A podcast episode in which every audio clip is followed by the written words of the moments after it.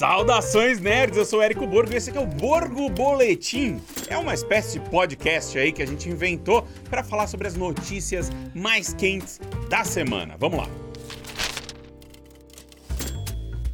E é oficial, depois de meses de especulações, finalmente foi anunciado que David Corin Sweet vai viver o Superman e a Rachel Brosnahan vai ser a Lois Lane no novíssimo Superman Legacy do DC Studios, tá? Vários veículos oficiais aí dos trades de Hollywood deram essa notícia nos últimos dias, né? O filme vai ser escrito e dirigido pelo James Gunn, isso todo mundo já sabia, mas foi uma longa procura aí pelos novos intérpretes desses personagens que são centrais no novo DCU. E agora que o James Gunn encontrou esses personagens principais aí dessa próxima fase da DC Comics nas telas, ele deve começar a procurar outros personagens muito importantes para o filme, que são, por exemplo, o Lex Luthor e o Jimmy Olsen, e também os membros da super equipe The Authority, que vai aparecer pela primeira vez nas telonas. Dois possíveis candidatos para viver o Lex Luthor são o Alexander e o Bill Skarsgård, os irmãos aí, é, Skars, Skarsgård, os irmãos Skarsgård, Skarsgård, nossa. Tenta falar isso na sua casa, os irmãos Skarsgård. É isso. Eles podem ser aí, intérpretes do Lex Luthor, assim como Nicholas Holt, que foi chamado para fazer testes para o Lex Luthor. O James Gunn quis que ele testasse para o Superman e agora, muito provavelmente, ele deve voltar a testar como Lex Luthor e quem sabe ficar com esse papel aí do arqui-inimigo do Homem de Aço. E só para explicar para vocês, né, o Corin Sweet, esse aí é o primeiro grande papel da carreira dele no cinema, tá? Ele tem créditos aí na televisão e tal, e fez também Pearl, né, da A24, fez também We Own the City, ou seja, não é um cara muito conhecido, mas ele tem uma cara de Superman jovem ali, que é inegável, tá? Já a Rachel Brosnahan, ela fez House of Cards, ele também tem uma pequena participação em House of Cards, mas ela despontou mesmo como a Marvelous Miss Maisel da série do Prime Video, ganhou prêmios Emmy e tudo. Então, tipo, enfim, os fãs, né? Parte dos fãs tá bem empolgado com isso, parte ainda tá pedindo volte Henry Cavill, hashtag, a coisa toda, mas de qualquer maneira temos uma longa espera até o lançamento de Superman no Legado. Ele sai só no dia 11 de julho de 2025.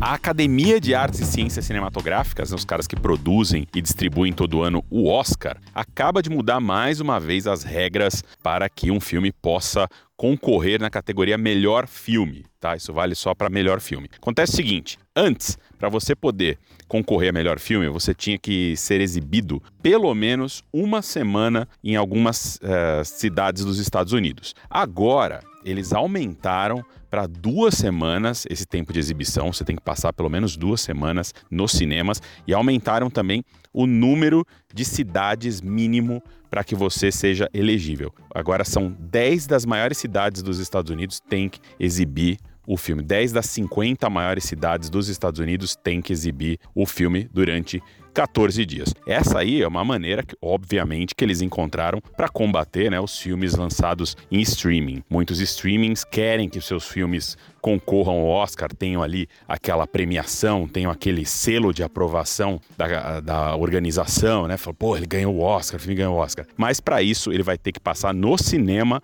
e não ser um filme de streaming. Isso já acontecia antes, mas era uma semaninha. Agora são duas semanas, 10 cidades no mínimo, ou seja, estão pegando um pouco mais pesado. Quem ganha, obviamente, é o cinema, tela de cinema, projeção, a experiência e o público que vai ver esses grandes filmes aí, porque os streamings estão aí pegando Scorsese, pegando grandes cineastas, colocando eles ali né, na tela pequena e é e agora a academia tá falando, pô, vamos devolvê-los aí à tela grande e tal. Muito bom, gosto, gostei da mudança e acho que é isso mesmo. Eles têm que sempre se adaptar, se adequar aí às mudanças da, do, do consumo, às mudanças do mercado, a coisa toda. Valeu! Vocês se lembram que existe um desenvolvimento de um filme do Spawn que tá aí, sei lá, mais de 20 anos num vai e vem. Cada hora o Todd McFarlane, né, que é o criador do, do Spawn, fala uma coisa, que fala que o Soldado do Inferno vai viver um filme, vai ter um filme indie, pequeno, sobre os detetives. Depois ele fala, não, vai ser grande, vai ser não sei o quê. Aí depois ele vai para um lado, vai para o outro, e o cara tá literalmente há 20 anos prometendo esse filme, dizendo que ele vai por um lado, que ele vai acontecer, que ele não vai acontecer. Enfim, Finalmente nós temos novidades aí concretas sobre esse filme do Spawn, porque o produtor, né? Porque quando é o, o, criador falando ali, quando é o criador dizendo, olha, eu quero que esse filme aconteça, ele vai acontecer, tem muita esperança, tem muita carga ali de vontade do cara de ver, né? Um novo filme do personagem que é, tornou ele é, muito famoso e tal. Mas, desta vez, é o produtor. E o produtor é ninguém menos que o Jason Blum. Jason Blum da Blumhouse, que é uma produtora que trabalha muito bem filmes aí de orçamento médio para baixo. Os caras fazem bons filmes com esse com dinheiro razoável. Então, tipo, é um cara que consegue colocar muito filme aí nas telas. São filmes que dão lucro. A Blumhouse tem ali seu following, tem o seu jeito de fazer dinheiro. É um estúdio bastante lucrativo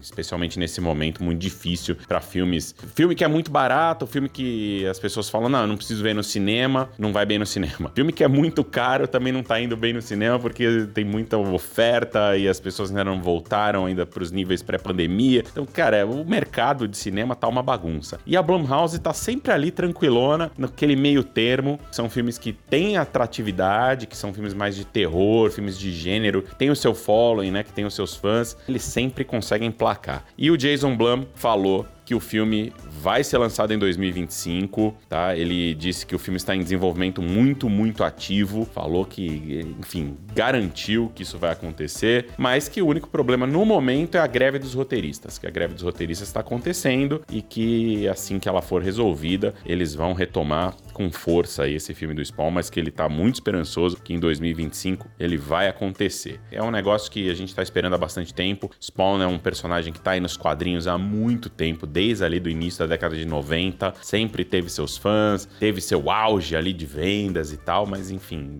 faz um tempo aí que ele não é tão popular mais e um filme faria bem pro Spawn, faria bem pro Spawn, sim. Enfim, o, e o Jamie Foxx, né, continua aí ligado ao filme como personagem principal. Jamie Foxx aí que andou tendo uns problemas de saúde e tal, andou assustando aí as pessoas e tal, mas enfim, a filha dele disse que tá, ele tá bem, que ele já tá se recuperando, então ninguém nem sabe o que, que ele teve, mas parece que tá tudo bem com o Jamie Foxx. Então, até enquanto tá acontecendo a greve dos roteiristas, ele tá se recuperando. Se der tudo certo aí, assim que derem o sinal verde, vai rolar esse filme do Spawn. Quem sabe ele seja gravado no ano que vem.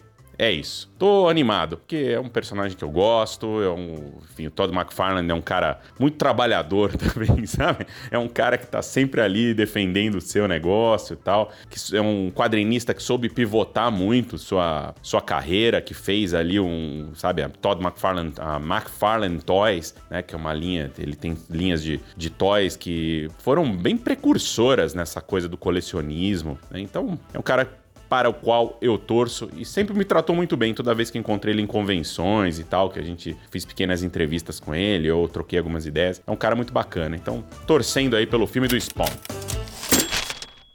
Estreia da semana na rede Cinemark é Indiana Jones e a Relíquia do Destino. E olha, ele limpa o palato depois de Reino da Caveira de Cristal, viu? É um tremendo filme do Indiana Jones, assisti, gostei, tá entre os meus favoritos desse ano aqui. Recomendo e recomendo, claro, que você procure a maior tela possível lá na Cinemark, porque é um filmaço. Esse foi o Borgo Boletim. Deixe seus comentários aí nas redes sociais da Rúrio da Cinemark Brasil, dizendo se você gostou ou não desse formato. Enfim, eu sou Érico Borgo e até a próxima. Valeu!